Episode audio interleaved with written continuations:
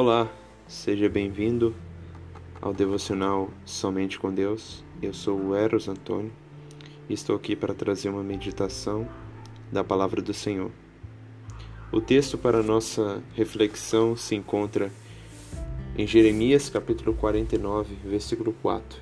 Diz assim: Por que te gloria nos vales, nos teus luxuriantes vales, ó filha rebelde, que confia nos teus tesouros, dizendo: Quem virá contra mim? Eu gostaria desse texto extrair quatro, pelo menos quatro lições, aplicações para as nossas vidas, que são muito importantes, que são muito profundas, que devem estar em nosso coração. Esse texto ele se encontra no contexto em que Deus está julgando os amonitas. Os amonitas são descendentes de Ló. Ló teve uma relação incestuosa com sua filha mais velha. É algo assim até pra gente estranho, mas é isso. E surgiu os amonitas, né? o filho Ben-Amin, com o nome surgiu os amonitas. E os amonitas se tornaram ao longo do tempo inimigos de Israel, às vezes ajudavam Israel, às vezes é, se juntavam contra Israel. E acabou que eles, nesse contexto, estavam herdando a terra de, dos filhos de Gade, da tribo de Gade. Gade foi levada ao cativeiro assírio e os amonitas aproveitaram e tomaram essa terra. Só que eles tomaram essa terra e começaram a se orgulhar de sua força, de suas riquezas, dos seus deuses.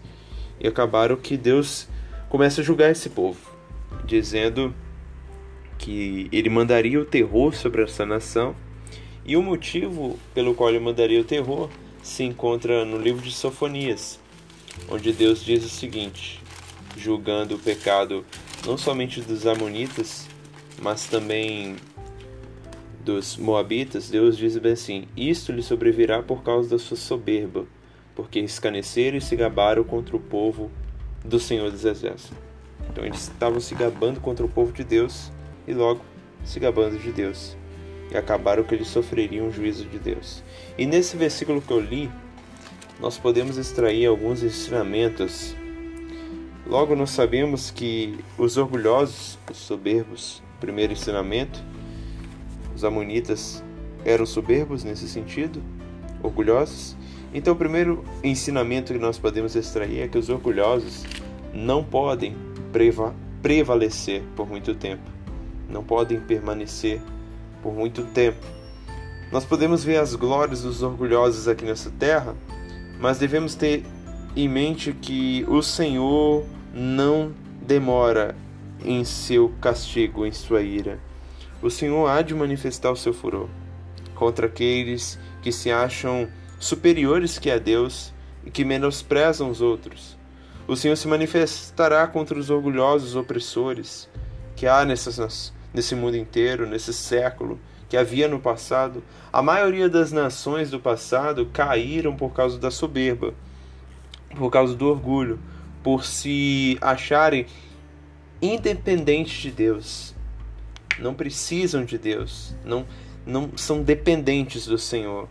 Então esses não podem permanecer por muito tempo.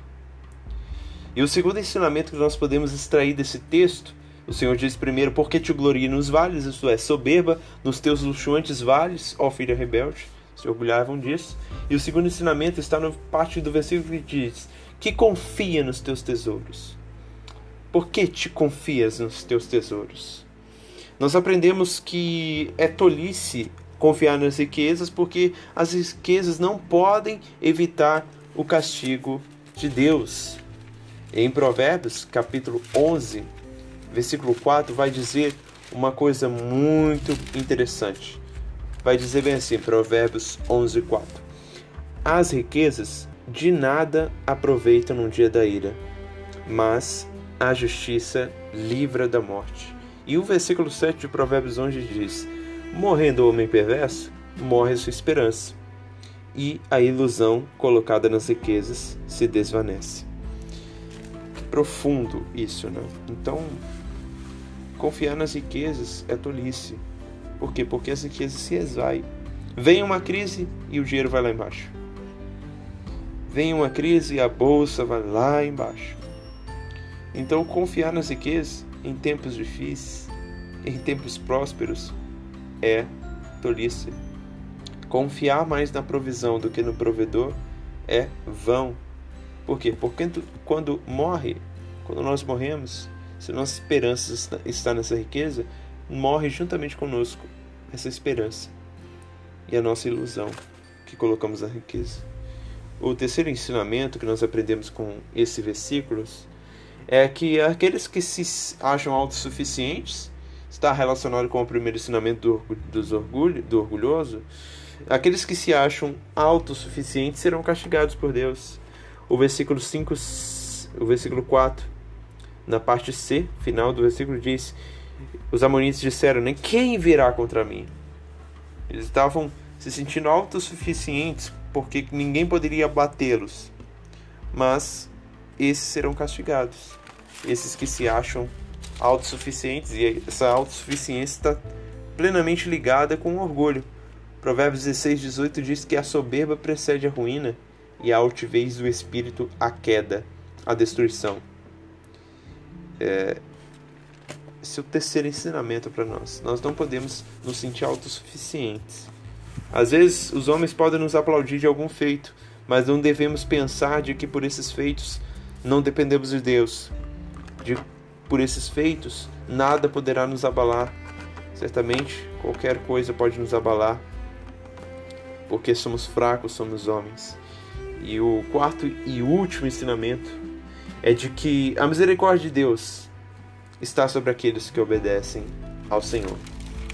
Deus tinha dito também para esses que são castigados, amonitas, moabitas, esses orgulhosos, de que ainda haveria uma misericórdia.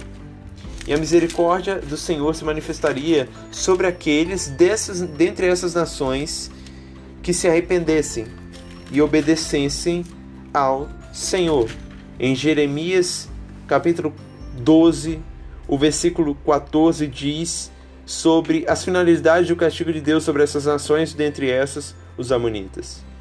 O Senhor diz: Assim diz o Senhor acerca de todos os meus maus vizinhos, os vizinhos de Israel, amonitas, moabitas, enfim. Assim diz o Senhor que se apoderaram da minha herança, que deixei ao meu povo de Israel, eis que o arrancarei da sua terra, e a casa de Judá arrancarei do meio deles. E será que depois de os haver arrancado, tornarei a compadecer-se deles, e os farei voltar, cada um a sua herança, cada um a sua terra, se diligentemente aprender os meus caminhos, os caminhos do meu povo. Tão certo como vive o Senhor. Como ensinaram o meu povo a jurar por Baal, então serão edificados no meio do meu povo. Mas se não quiserem ouvir, arrancarei tal nação, arrancá-la-ei e o farei perecer. Então, o Senhor demonstra misericórdia e juízo sobre aqueles que se arrependem. Então, o orgulhoso ainda tem tempo de se arrepender. Ainda não foi condenado. Ainda há tempo de diligentemente buscar o Senhor e se arrepender dessa, desse orgulho, dessa confiança nas riquezas e dessa autossuficiência. Devemos reconhecer o nosso estado de pecador, nosso estado de miserável, de que não somos nada sem o Senhor. E de que se nós não se arrependermos desses pecados, certamente sofrerão, sofreremos o mesmo juízo das amonitas, castigo de Deus. Que nos arrependamos dos nossos pecados, das nossas falhas, porque o Senhor não tardará e ele aplicará o seu julgamento sobre toda a terra. Deixo aqui essa palavra, que o Senhor Deus nos abençoe.